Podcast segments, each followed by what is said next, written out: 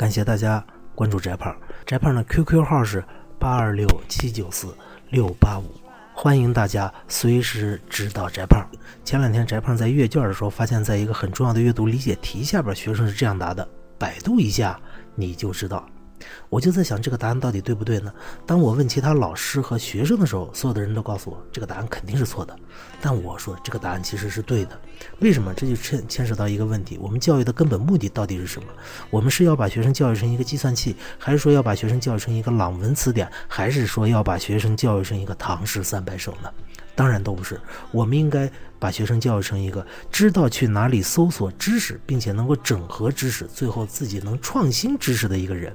也就是说，他说百度一下，你就知道其实是对的，因为他告诉我答案到底在哪里，并且有一个创新的答案出来了。